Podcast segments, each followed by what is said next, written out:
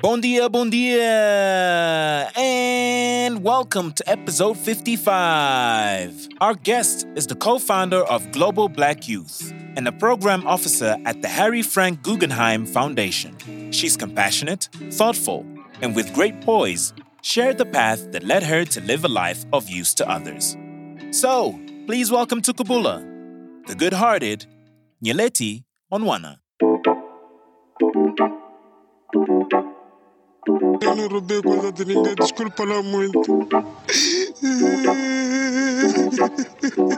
Há muito boato, há muita poeira nisto tudo, mas muita poeira. Oh my God, my God, my God.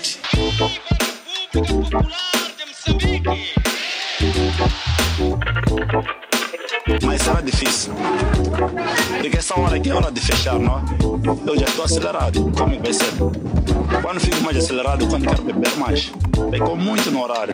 Fumado, viva de la vida por de la muerte. Está abierto. Se beber é descansar. Então prefiro viver cansado. Yebo, yebo. Qual é o tipo de maminhas que existe nesse país? Ei, aqui há, há, ma- há maminha. Você vê que essa aqui ainda tem internet. Ok. Exatamente. Mas há maminha que já não, não, não tem prazer. Acabaram preocupa. megas. Ah, não tem megas. não tem megas. Go to Kubula.com now and enjoy the full video version of this Kubula online podcast. Don't forget to subscribe to our mailing list to be the first to know about upcoming episodes, online events, and much more. Kubula.com.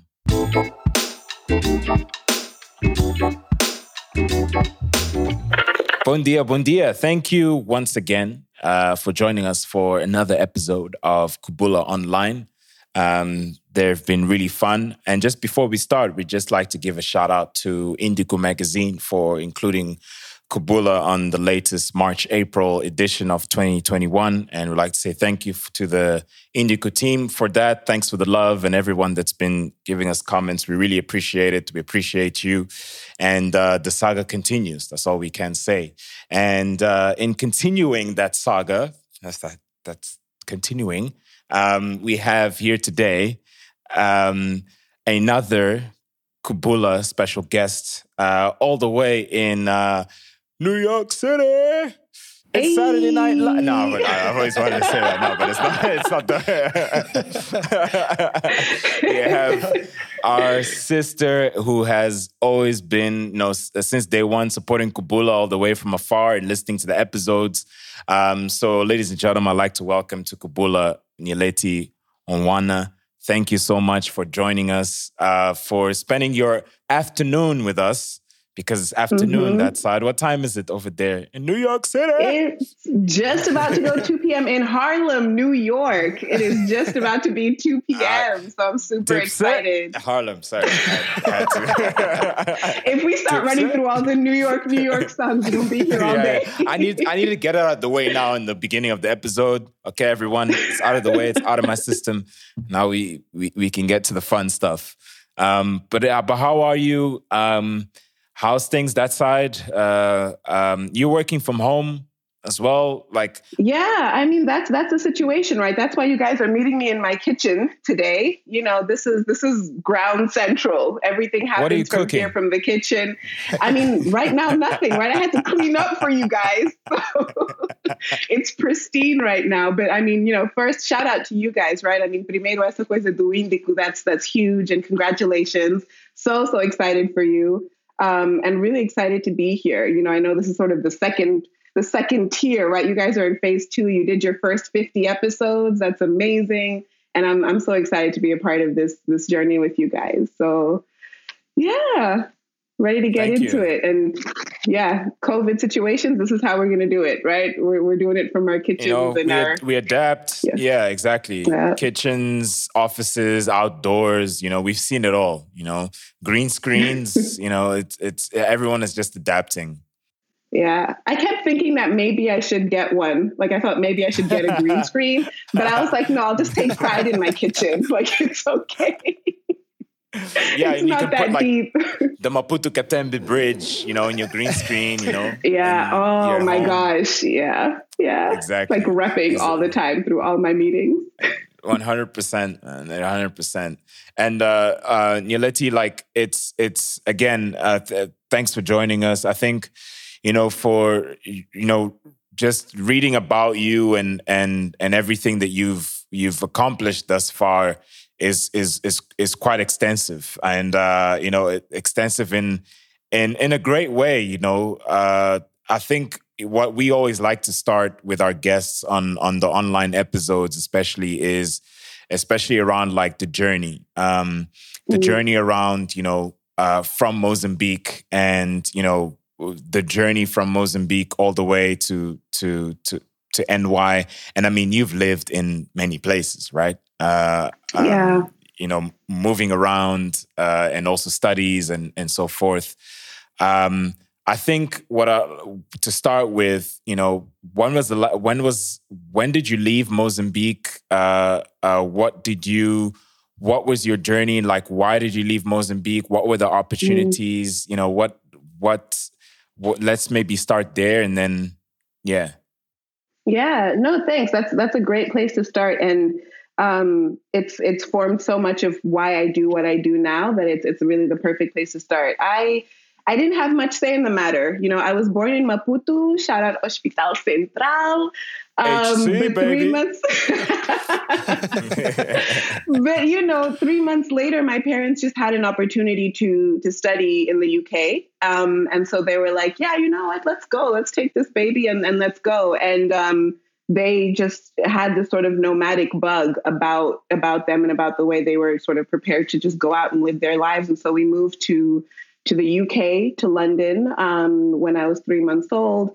And then from there, it sort of never stopped. I, I lived in Mozambique at various intervals. You know, when I was three years old, I was there, I think, for about nine months or something. So my younger sister was born in Maputo as well. Um, but then soon after, we moved to South Africa. From there, we sort of moved to the US for the first time in, in 2000, just before 9 11. Um, lived here for four years, moved to Dakar after that, moved to England after that.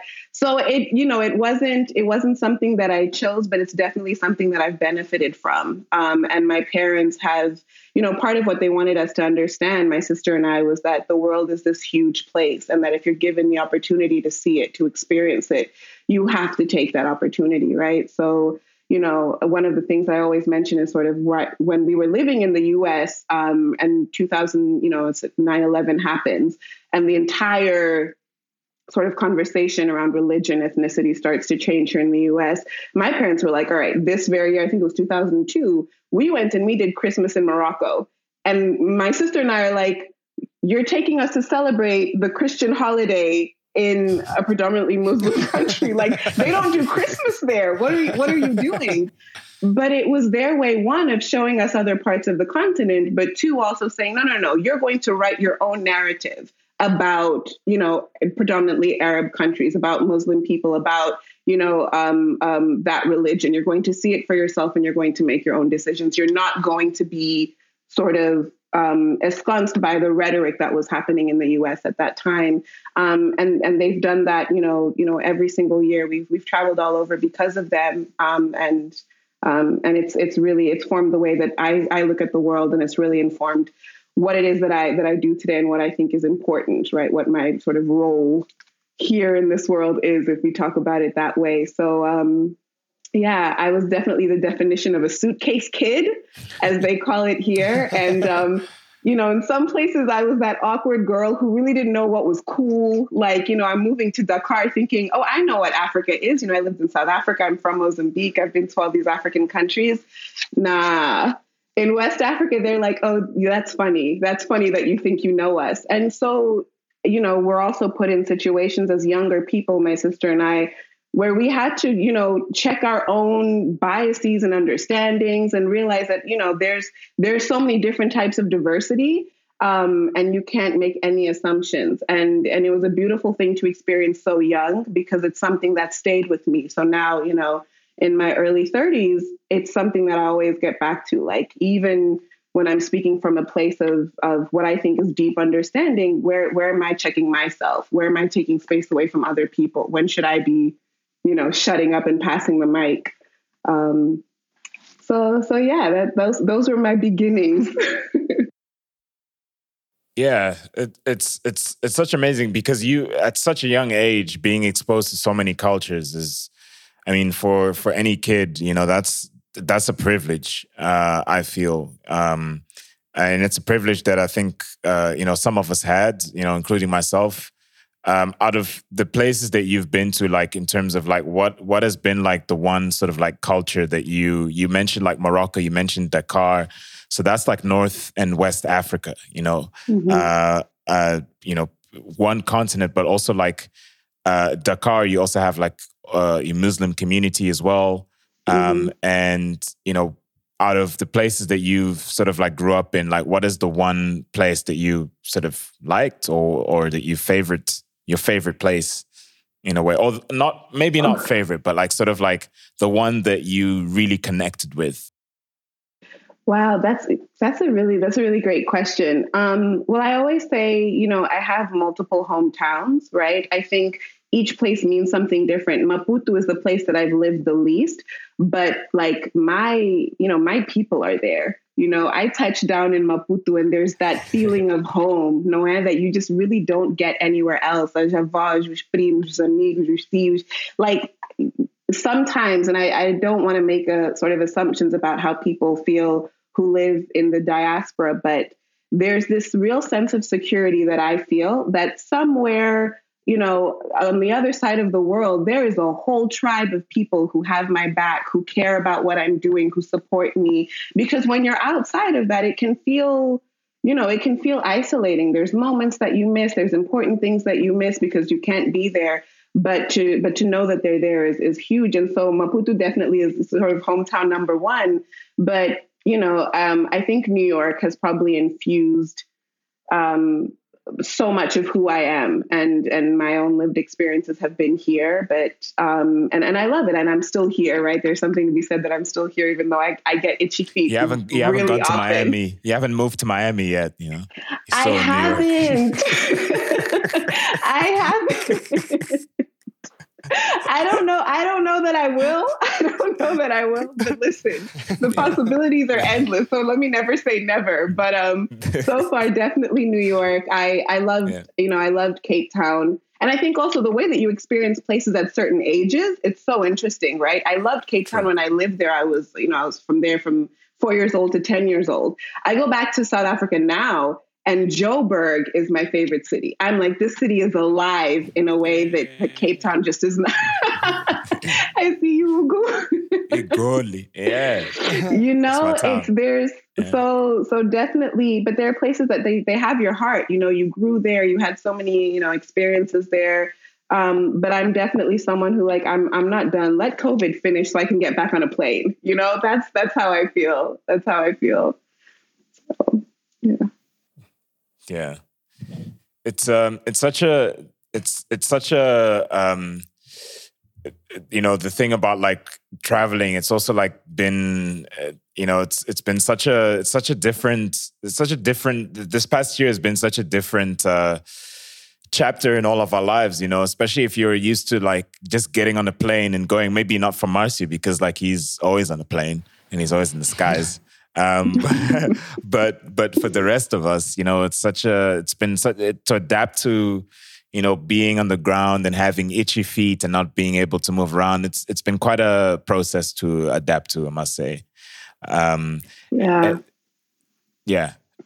I mean, it's been it's been hard. Like I think you're, you know, we're and especially. I mean, not to not to assume that this is sort of everybody's lifestyle, but definitely for me, I was I was traveling because I love traveling, and I and I you know I take you know sort of vacations, and I take my my own time to go see the places that I that I want to see. But for work, so much of my so much of my work was around travel. So much of my network and the people that I love are not in the place where I am. So to go for so long without being able to see those people and, and spend time with them. And um, it's you know it's it's definitely been something that it was that was an adjustment. I mean i was so tired of being where i was that i moved apartments. Like i was like i need a new space completely. And so and and you know given the times and everything i also wanted a new a new neighborhood in new york. And so i'm in harlem now. But it it was it was definitely an adjustment. Yeah you're and, absolutely and what did right. you what And Nyeleti, what did you? So you studied. Uh, you know, it's, it's interesting because you studied. I think it was Bachelor of Arts, um, uh, which is and you and you started studying Yeah. that in New York. Am I, am I correct? Yeah. And So did- no, actually, yeah. I um yeah I, I started um, my undergrad in England because I finished high school in England. I was it was one of those. I did like two years of high school in one country. No, I did high school in three different countries, so forget that. But I did my undergrad in, in the UK at the University of Sussex. And uh, I didn't know what I wanted to do really, so I just went there and I was like, "All right, let me just do history. Like, you know, let me let me go and do history." And it's it felt like yeah, a- because I was about to ask good- about like how how did the history come, come into? It's just like It oh, was okay, really random. It's good. Let's it do was it. like just let me scroll through and decide. No, I really I didn't know what I wanted to do, and so much of it was also a reaction to I didn't know exactly where I wanted to be. You know, you sort of finish high school, and all of a sudden it was the first time that I got to choose. Okay, where do I want to be? Do I want to move? Do I want to stay in the same place? It was the first time that it was my choice. Um, and I think part of me was just like, you know, I sort of I'm I'm feeling the the British curriculum where I didn't have to do, you know, all the 101s that you have to do in the US. And so I was like, I'll, I'm going to stay here. Um, but it was the first time that I had done, you know, that I elected to do African studies, which was a huge game changer for me. Um, it was the first time that I sort of got to craft, okay, what is it that I want to learn about and how do I, how do I do this? And I think probably most importantly, the time that I was going to school in the UK, it was also my political awakening or my socio-political awakening, right? So I remember the three years of, of undergrad for me were defined by um, you know a lot of so- social movements that were gripping the UK as a country, and like a lot of universities were talking about the Israeli-Palestinian conflict, right? And really, we were you know, we were staging protests and lions and marches and all of that stuff around the, pro- the Palestinian occupation. And I had like two of my, three of my closest friends were Palestinian. And I had never been sort of involved in any kind of movement in that way. Um, and then, you know, that sort of snowballed into looking at immig- uh, immigrant students at my on my campus and how they were being treated. And we were learning that um, you know, student after student was were getting their scholarships taken away, and so we were doing like you know, let them study campaigns, and we were writing about it and blogging about it, and it was the very first time that I sort of I was starting to form an identity that was that was my own and that was driven very much by my own experiences and not the experiences that I had had with my family or, or my parents or, or what have you. Um, so I, I think about my undergrad much less around my degree and the history that I learned, right? The imperialist history I learned, but much more about those experiences of being on a campus and being very much a sponge and taking in and, and sort of um, and growing uh, in the way that you hope people will grow, right, uh, at university. It's what happens. Yeah. yeah. Yeah. It, it, it is. It totally is. You you plan to study one thing and then you end up you end up going in a completely different direction or journey and and uh, Yeah. and yeah, and then you end you end up doing something completely different. It happens to a lot of people, except Yeah. accountants.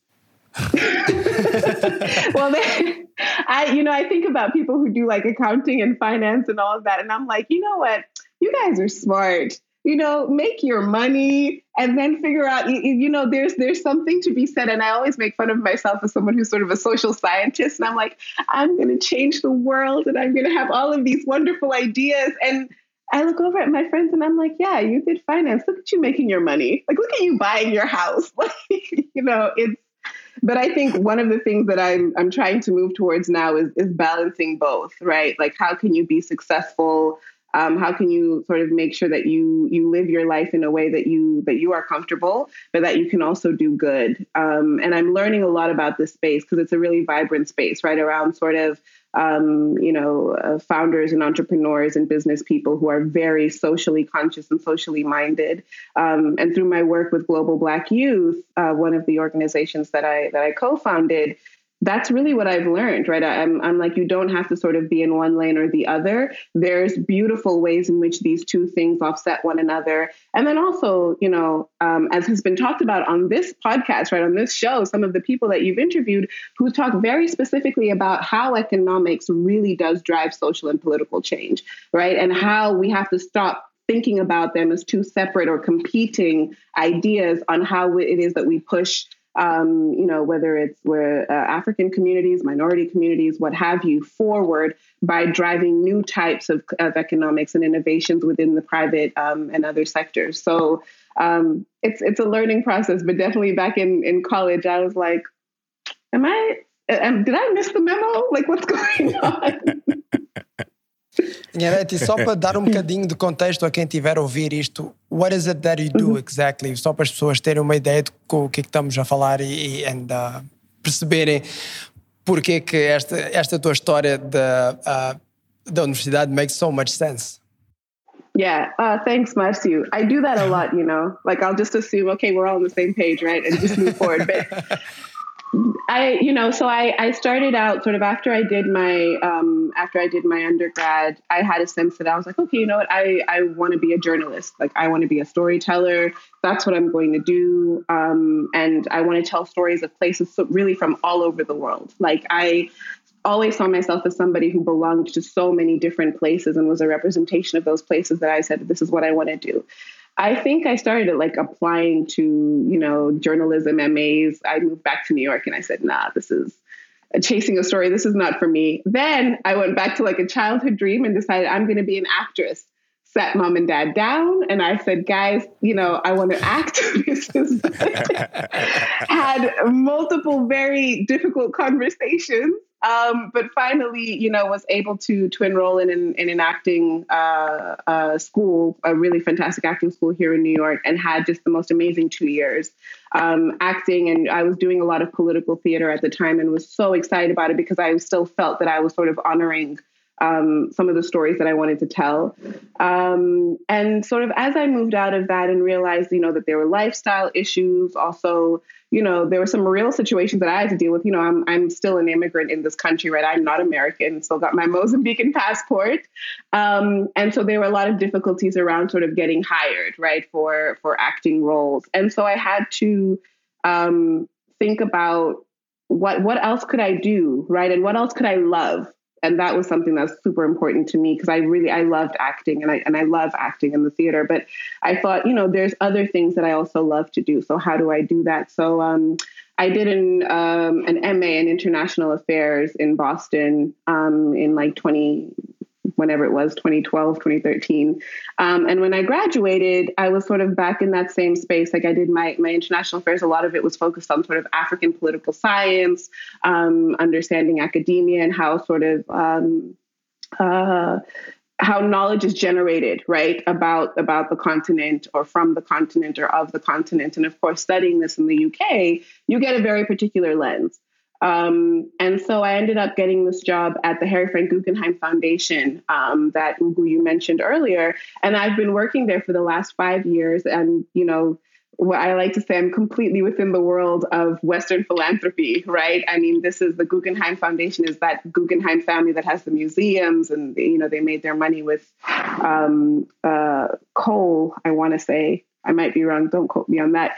But so anyway, so I'm, I'm at this institution that sort of, um, and we they fund research on violence and conflict around the world. Um, and so I came in and I was working predominantly on their African Fellows program, which is a two year program um, that gives funding and mentoring um, and works for a, for a period of two years with young and junior scholars from the continent um, and and really gives them sort of the opportunity to be um, in in more conversation with international scholars, um, get the get that mentorship. They're most of them are doing their PhDs. Uh, so that's really that's what I'm doing now. Is is um, I'm the head of that program now after sort of after five years. And what drives me with that program specifically is the idea that you know this is this is a direct investment into knowledge creation from the continent um, about the continent.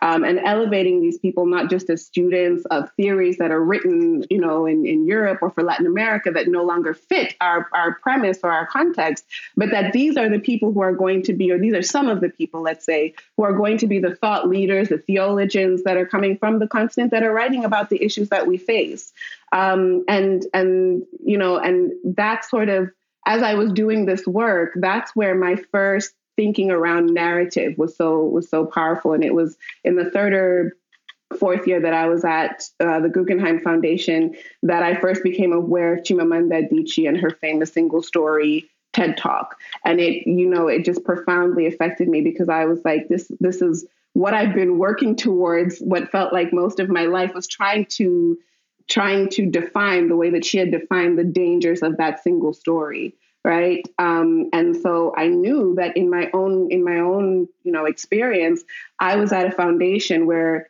people may have had a single story of what african scholarship looks like right? Of what junior african scholars can do what they can be expected to produce. And so part of my work is to sort of help to reshape that narrative and say, actually, no, they are thought leaders, they are theologians, they are people who can write um, and theorize about our experiences. And not only is that useful in our context, but it's also useful outside. So not only can Africans look at, examine, and write about our own experiences, we have the same analytical capabilities to look at other people's experiences and do the same thing, right? And write and um, and there's a lot of sort of within academia, there's a lot of writing about this, right? About sort of the African gaze outward, not just people studying us and, and theorizing about us. Um, and so, sort of in a long winded answer, that then has led me to co found Global Black Youth, which I spoke about earlier.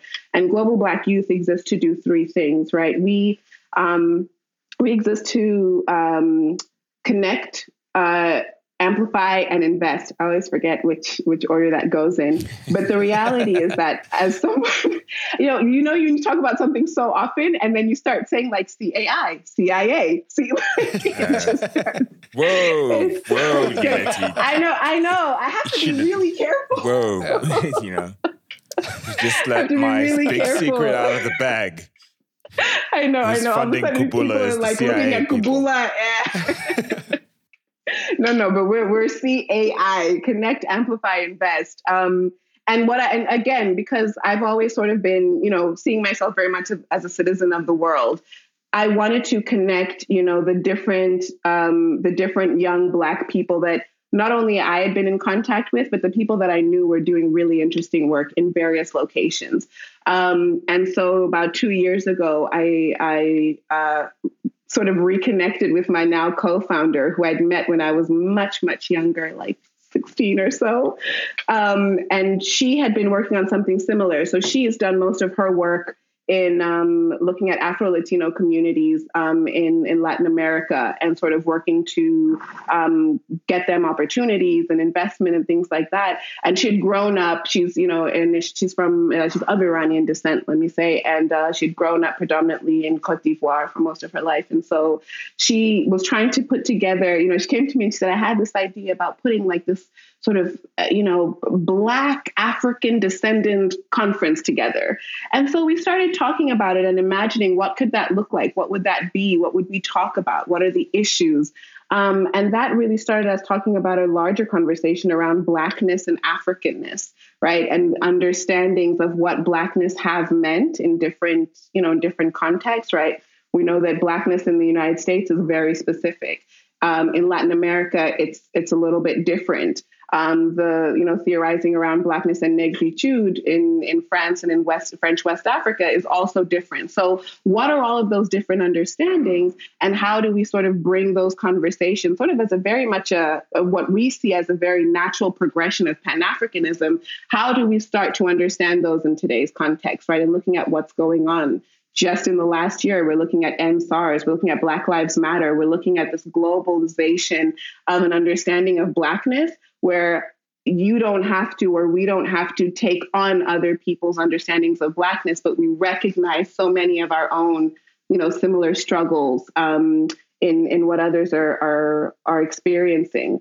So that sort of you know that sort of encapsulated what we were trying to do and so we said let's let's first connect all of these different um, you know black communities. Let's connect sort of young black people who are on the continent to one another. Let's connect them to the the black communities in latin america in the united states um, in europe but also going further right? And we started looking at our networks and you start realizing that there are afro turks and afro chinese and afro iranians and you know all of these different pockets of of black people and young black people who are innovating and who are leading in those contexts, but are so little talked about because of those dominant narratives of young Black people as being either negatively disruptive or being apathetic. Um, you know, so so all of this work was really around sort of what are those dominant narratives around young Black people, and how do we actually just you know, without reinventing the wheel, showcase what they're doing. Showcase that there are so many pockets of innovation, well, not even pockets, entire ecosystems of innovation,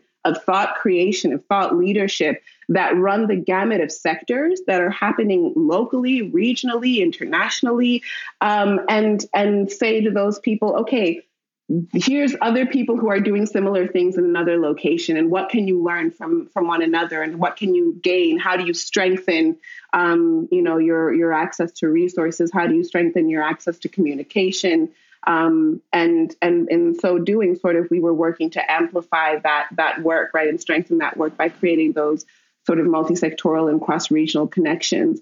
Um, and then most recently, we realized that that I piece of it, right, that investment piece was so key because my co founder and I, and so much of our team, were sitting in positions where we had so many opportunities. And I might not know what to do with that opportunity, but I know that there's a whole ecosystem of people, there's a whole group of people who will know what to do with those opportunities. And all I can do is just pass the mic, right, as I said, and say, you know what, you know, you're a founder, you're coming up, tu és um empreendedor look at all of this capital that's available to you. And what I have on this side of the pond, especially, are corporations, banks, and others telling me, well, we don't know where to source this talent. We don't know where to find these people. And so we also act sort of as a connector right to um, to different types of investment capital being a really important one but also opportunities and mentorship and things like that.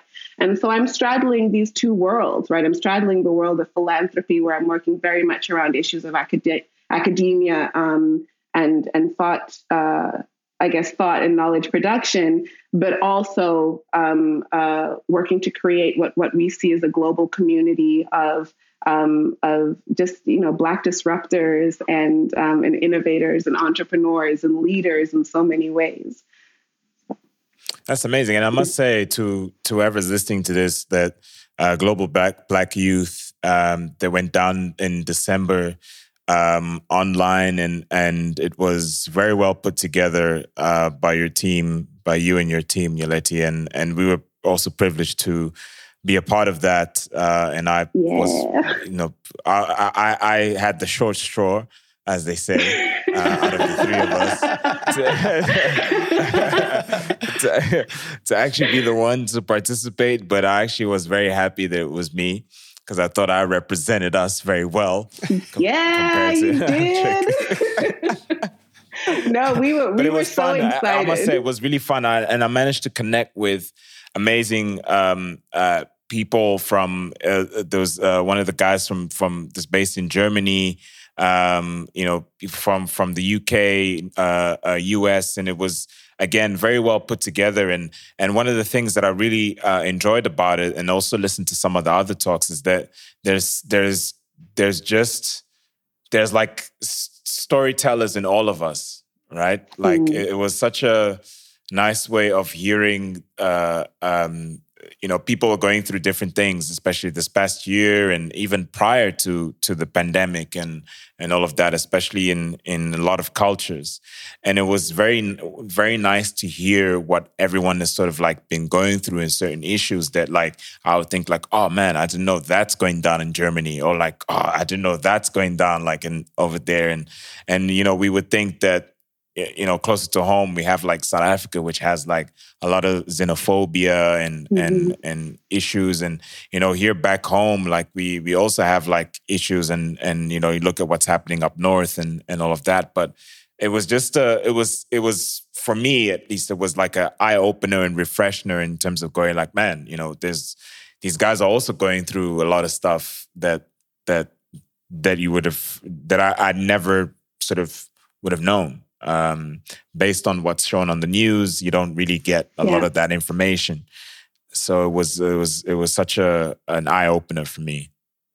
Uh, and so well you. well done on that. It's, and I hope and I, and and we hope to hear more from that. Like what are what are your guys what are your guys plans around uh, global black youth? Um, uh, is it to create like a, a platform where it can continuously go on by by maybe getting writers in, writing blogs, doing different you know online events? Uh, you know what's what's what's next for you guys?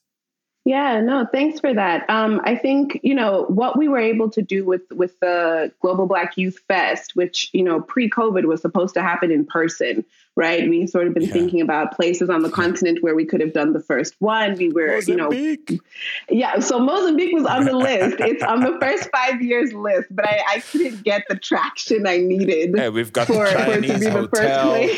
We've got Centro Conferências Joaquim We've got you know. I know, we, you we know, I, here. I made places. the I made the case, but no, Mozambique is on is on track to be the third uh, for the third fest because this is I mean the fest is supposed to be an annual offering. Well, supposed to be is going to be an annual offering.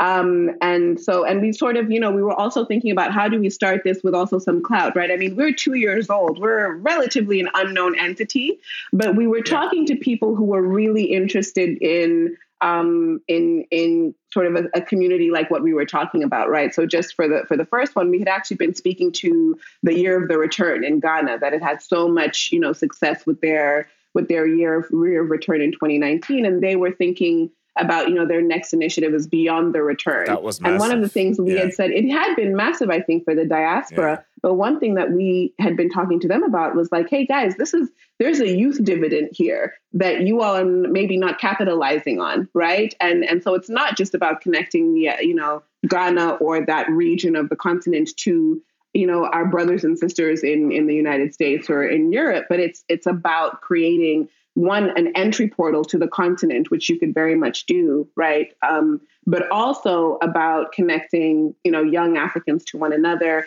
and then bringing in, as I mentioned, that part of the diaspora that is so little talked about, that is really looking for for community. Um, so we had, you know, and so as we started thinking about, okay, now with COVID, how do we do this event in a way that still keeps its integrity, right, about around this community and and opportunities um, generation that we're trying to do. And we just said, okay, let's rely on our network, right? We know that we, we've got the people. You know, let's let's see if we can do something like this uh, symposium um, where we're celebrating, um, you know, uh, you know, different different types of Black innovators and different types of Black cultures in one place, and we're having those cultures and those conversations intermingling and intersection and sort of happening intersectionally um, in in a way that feels that doesn't feel draining because everybody has Zoom fatigue, but where you can, you know, where you're having conversations, and this is one thing that we're so adamant about, is that within your sector, there's conversations that are always happening. So, what are the conversations that you can have at Global Black Youth that are not happening within your sector? What are we offering you that you're not getting anywhere else? So that we're, again, not reinventing the wheel, not coming and sort of stomping on, you know, other conversations that people are having. Um, and and for us, what we realize is that so much of the way that we talk about what's happening, just say, for example, on the African continent, is from a deficiency approach, right? So we, we lack this, we lack access to internet, we lack um, health infrastructure, we lack all of these things. And these conversations came to the fore very much so last year during COVID, right? The health infrastructure was a massive conversation. Um, and it's true, right? I mean, it's, these are realities of our situation.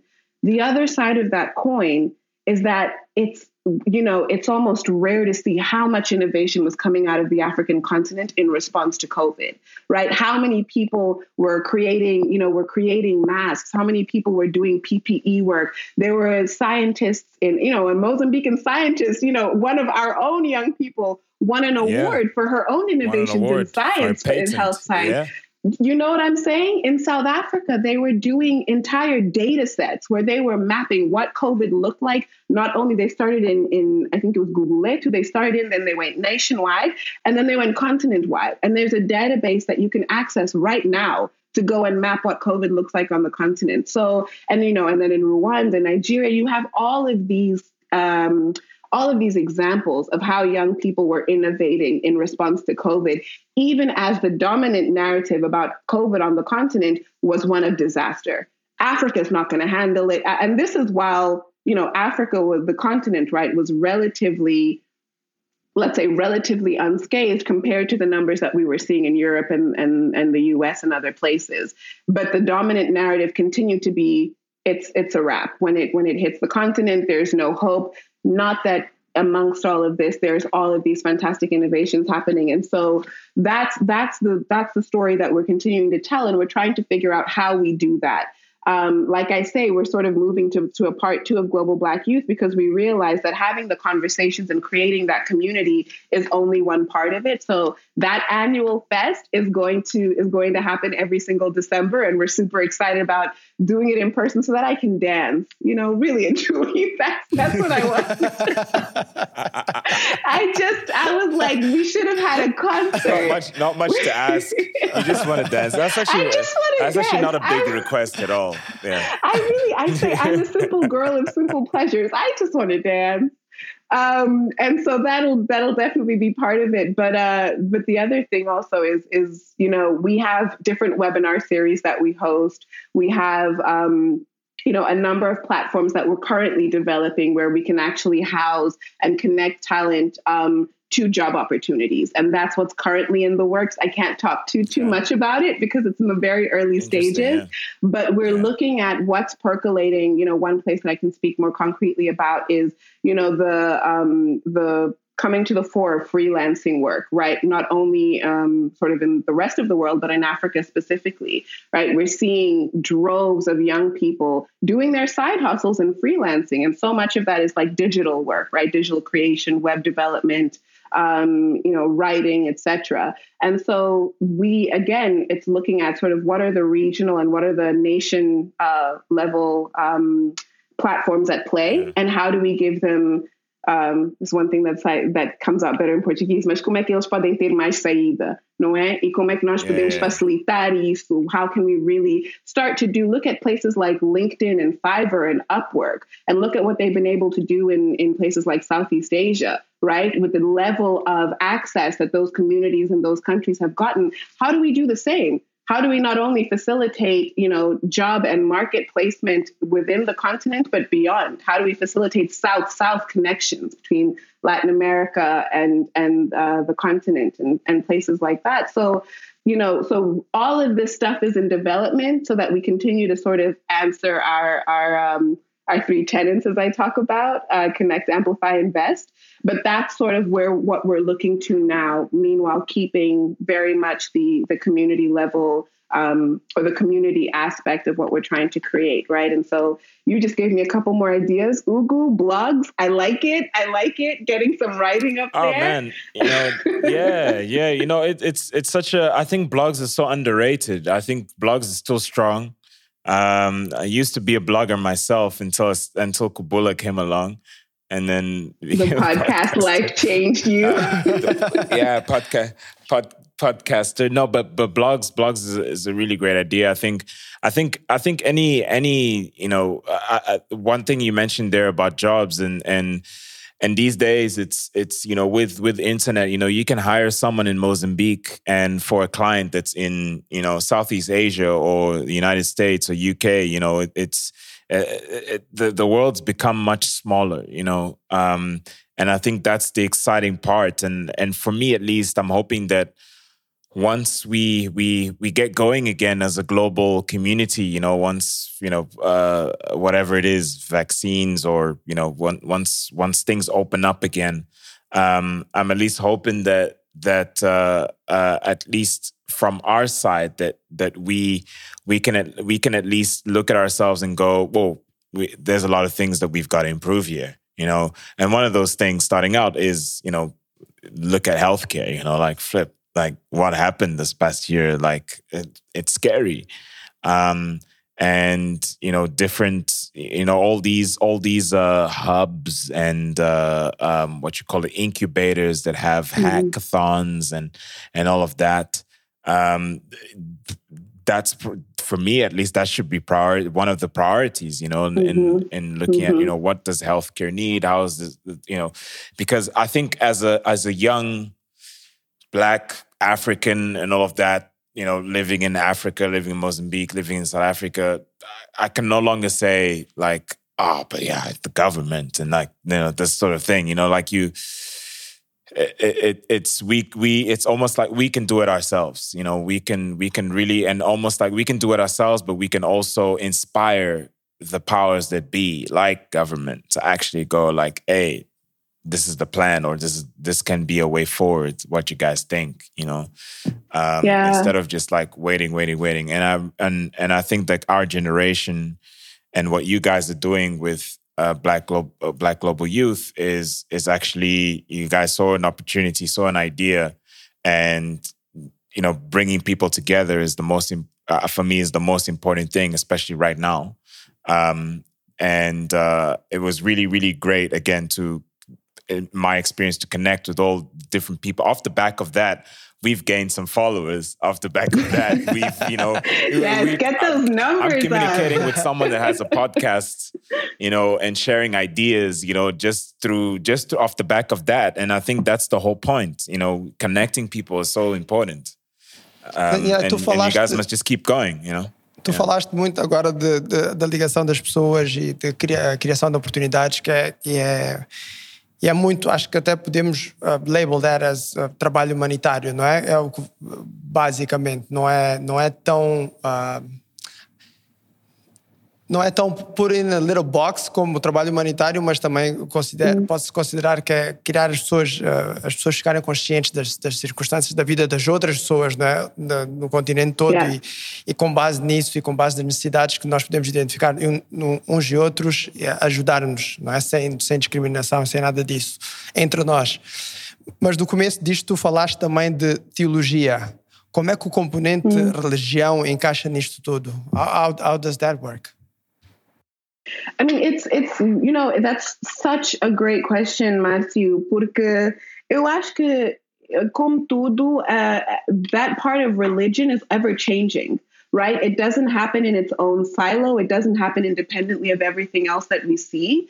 Um, you know, one of the interesting things, and I'll and I'll plug actually a Mozambican documentary that um, you know that our fantastic, our family friend. Um, Yara Costa Pereira did, right? And she was looking up north at sort of I'm trying to remember the name of the of the documentary, and if I can't remember it now, then I will please let's plug it later. But um, you know what she was looking at is um, on uh, na Ilha de Mozambique.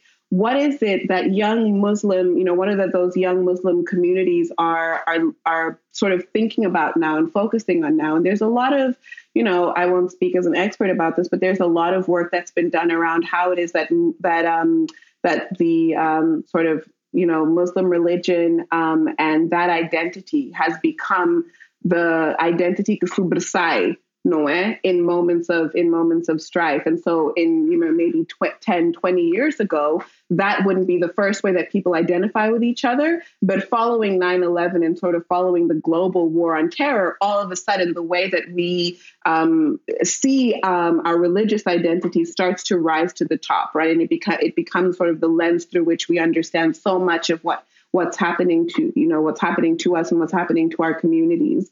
Um, and so I uh, think Entre Eu e Deus. Exatamente. Entre Thank Eu e you. Deus, Mhm. yeah.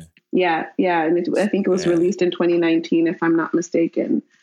Um, and so you know, and I, and I think, but I, I, you know, to a certain extent, I do see sort of you know religious identity like I see many other identities, right? And how are those identities, whether you're what you know, whether it's an ethnic identity, religious identity, um, you know, gender identity, how are those identities being used to separate us? and how do we craft ways that we can that we can um, overcome those identities to have common dialogue and to have common discussion and this is not in um not in a sort of you know abstract in intangible way. I'm talking about like a serious how do i sit down with you where i can see common you know are we in the same sector? Simple like let's start really real life conversations. Are we in the same sector and what are your struggles? Do they mirror my struggles is, are there opportunities and ways in which I can support you? So, you know, we don't have to get mired in that sort of identity politics that I think has permeated so much of the way that we organize our lives and ourselves in this world. And I think, you know, part of one of the reasons that we've used Black in global Black youth is to be specific, is no matter sort of, you know, what are some of our organizing principles are, no matter your, your, um, society that you're in, no matter your, you know, relative economic um, status in the world, we know, and the data shows us that the darker you are in any society, the more structural risks you face.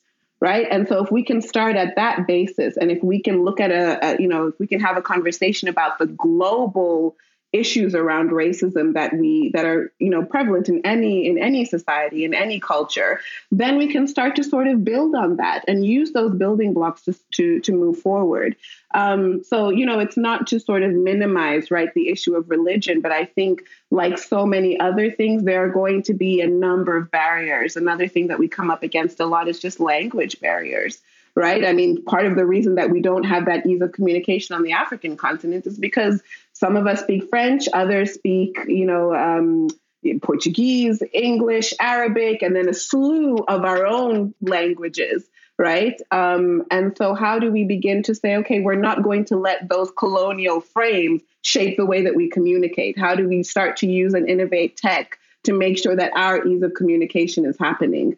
Um, so, you know, I, I think that definitely trying to find those trying to find those parallels trying to find those similarities and build from there allows us to have conversations that don't need to be cut off when we get to the place of identity politics. Yeah very, very well answered. very well. No, very well. Just thinking about it now. Okay. No, I mean it's it's a water. real concern, right? It's a real concern, and I think mm. right now, you know, in Mozambique, we're seeing that play out. But it's not, and what we know, yeah. right? And it's never, you know, speaking as someone who sort of works with violence studies, what we know, especially around conflict and religion, it's never just about that, right? And in many cases, it didn't start out about that. It's about resources, it's about economics, it's about political power, influence, you know, all of these things I think interplay. And then there are definitely, yeah. you know, and then there are ways that sort of identity politics becomes infused within it and that ratchets up any kind of conflict that we see. So again, all of this, you know, I like to say yes and right? Like that's true and this is also true and that factor is also important. Um, and the the importance of power and economic dominance, I think, can't be underplayed. Right? We see exactly what's going on in Cabo Delgado. There's a reason that that is happening in Cabo Delgado and not somewhere else in Mozambique. Right? So so you know having having that that sort of awareness about the different conflicts that we see you know not only in our own in our own country but sort of you know continent and worldwide i think it's it's important and it's, it's like, what's so like much a story we've seen before basically. Yeah. It's like you. Yeah. Yeah.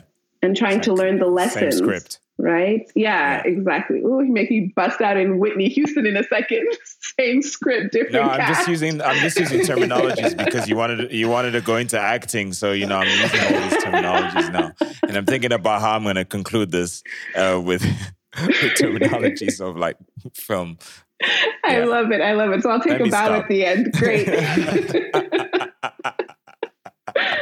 Uh, but I mean, one thing that I wanted to know because we actually, you know, one of the major points of pride for me was that we were able to feature Kubula at the at the fest, um, and with right. all of our work, which is around sort of changing dominant narratives, right? Especially changing those dominant negative narratives, is you guys are at the front line of doing that, right? I mean, I I was listening to one of the conversations you were having, I think it was Sada Fakir who who ended up talking about, you know, the the way in which we have different sort of audiences and markets and things like that. And the fact that in you know our Mozambican diaspora is so small, I think she was comparing it to Angola. Um, but what you guys have done is not only have you started to tell our own stories internally, right, in Mozambique, but it's now sort of gone global, right? It's it's permeated the diaspora. I'm texting with friends, you know, who are all over the world, and I'm like, guys, like I'm gonna be on Kubula. It's a moment, oh, right? Man. And and that's, that's, huge. And I think you know, I, I wanted yeah. just to talk to you guys a little bit about you know how did you how did you come to this right? And what is the importance of telling these various stories of mozambicans to you? And if you could speak to people who are sort of on the other side you know brazilians angolans cape verdeans others afro-portuguese for that matter what are the stories and what is you know what is it that you want people to walk away from when they you know after they listen to and engage with kubula and all your all your magic Ah, isto, é, isto, é, isto é aquela, é aquela a pergunta de, de, de, qual é a importância de nós estarmos a partilhar histórias de uh, made in Moz, basicamente, não é? Hum. E, e, são estas, estas ligações que nós criamos entre a, a é super importante as ligações nós criamos entre a nossa identidade pessoal e, e, e a do nosso país e, e, e só e eu acho e falo, falo pelo, pelo por todos do Kubula, não é? Que uh, esta capacidade de influenciar e, influenciar e, e reforçar também o nosso uh, senso de individualidade de cada um de nós. Mas mesmo assim, estas, como estavas a falar, de mudar as narrativas, né? estas narrativas dão-nos um melhor contexto que ajudam-nos a, a, a, perceber como é que como é que a nossa sociedade realmente funciona, não é? Porque nós nós temos muitas críticas e olhamos para fora e queremos que as coisas de fora também funcionem aqui dentro, não é? Que queremos que queremos as, as soluções do uh, plug and play, só que não é assim, não é? E, e quanto mais uh, quanto mais histórias tivermos, quanto mais uh, essas as nossas próprias histórias, não é? Vai nos ajudar, conseguimos, conseguimos criar diferentes recursos e maneiras de, de perceber e construirmos o melhor, não é? É, aquela, aquela base de temos de saber de onde é que estamos a vir para saber para onde é que vamos, não é? It's really cliché, but it's, it's true, não é?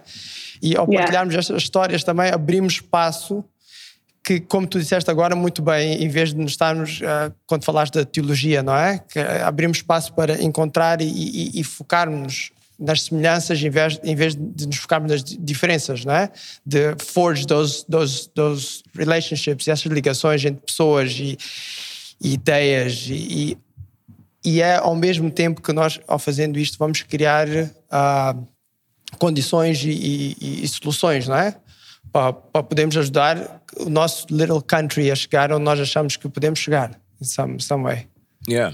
yeah. And, and also just to add to that, uh, just to add to what Marcio just said, I think it's also, you know, for us as Kubula, the institution or the, you know, what whatever you want to call it, the platform, uh, I the think it's very important, you know, I th- the corporation.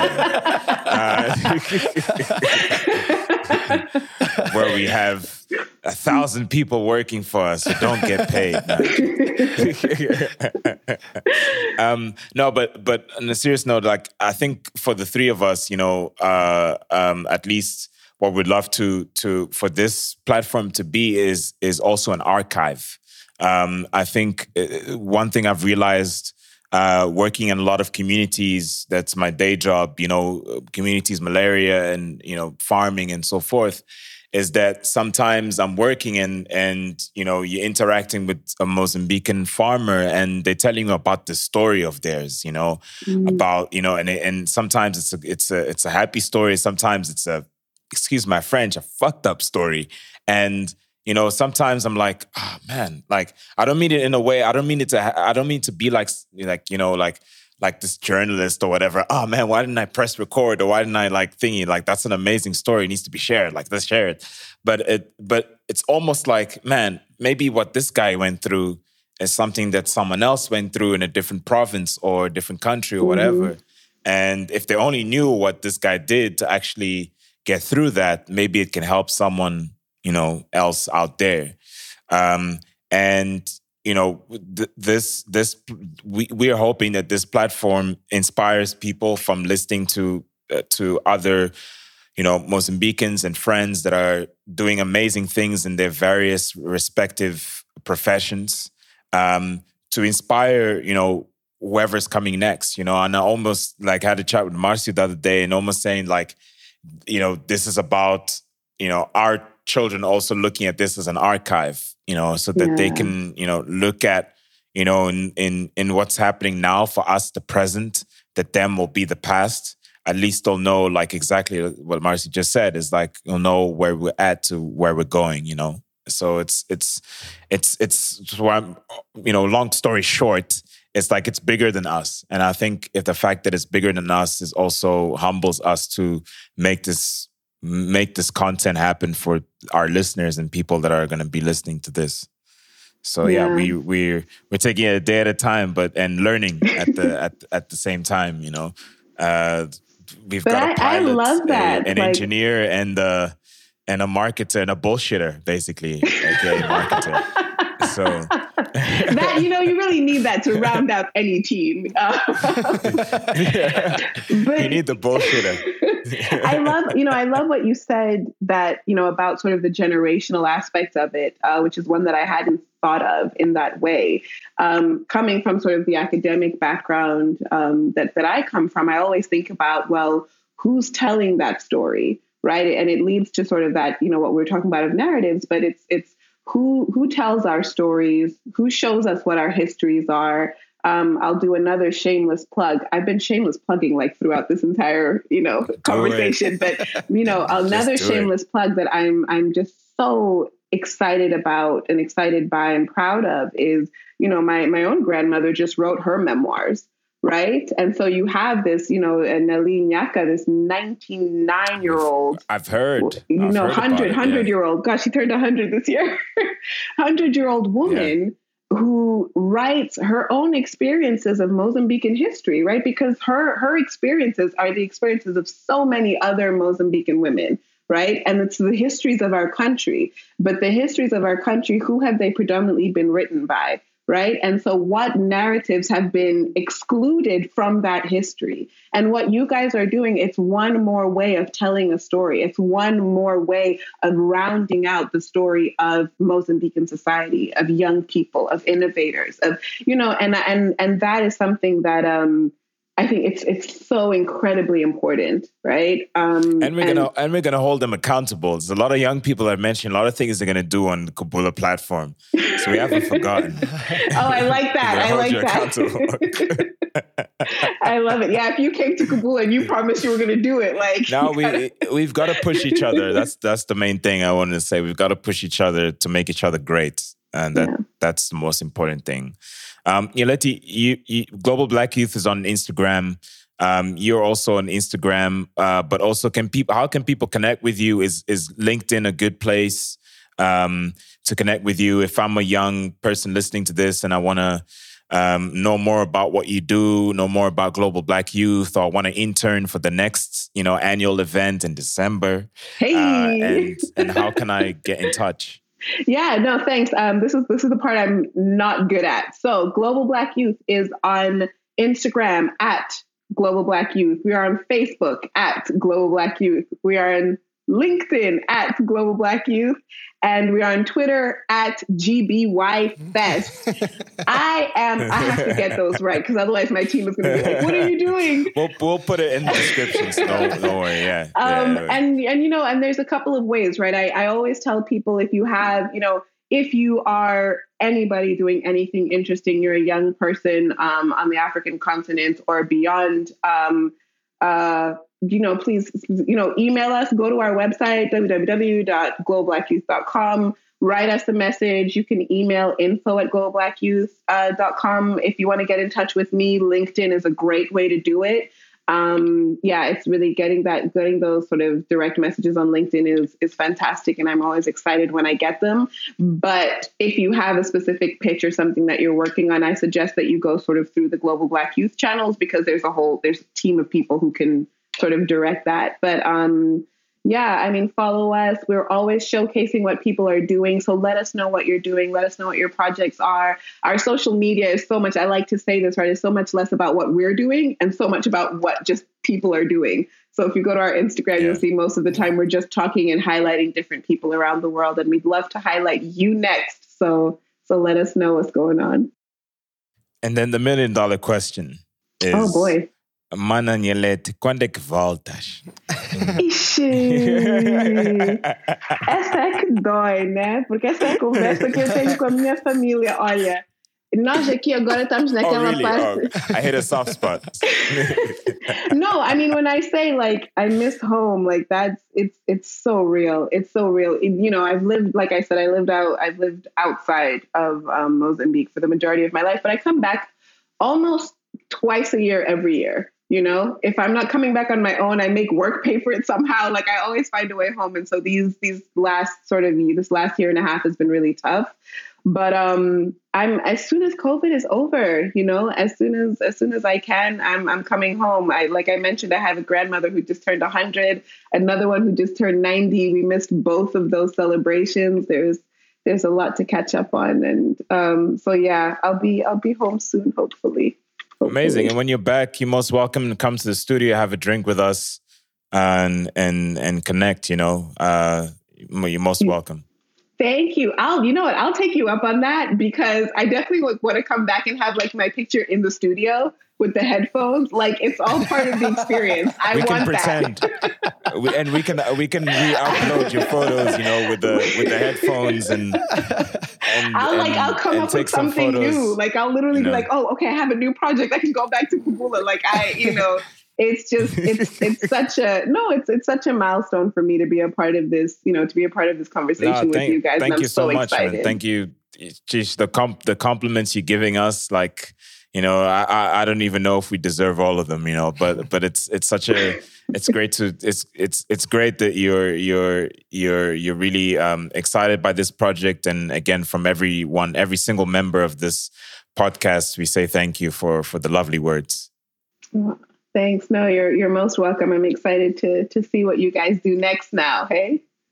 Yeah, and just to in conclusion, um, I, I, Nyeleti, what you're doing is is truly amazing. Proper trailblazer. Uh, I think that being all the way in in in NYC, stay calm, Hugo, stay calm. NYC um, is is such a is is is is such a um, you know you're in the melting pot. You know you're in the melting pot of you know where everything you know happens, but at the same time, you know you're sticking to what you believe in.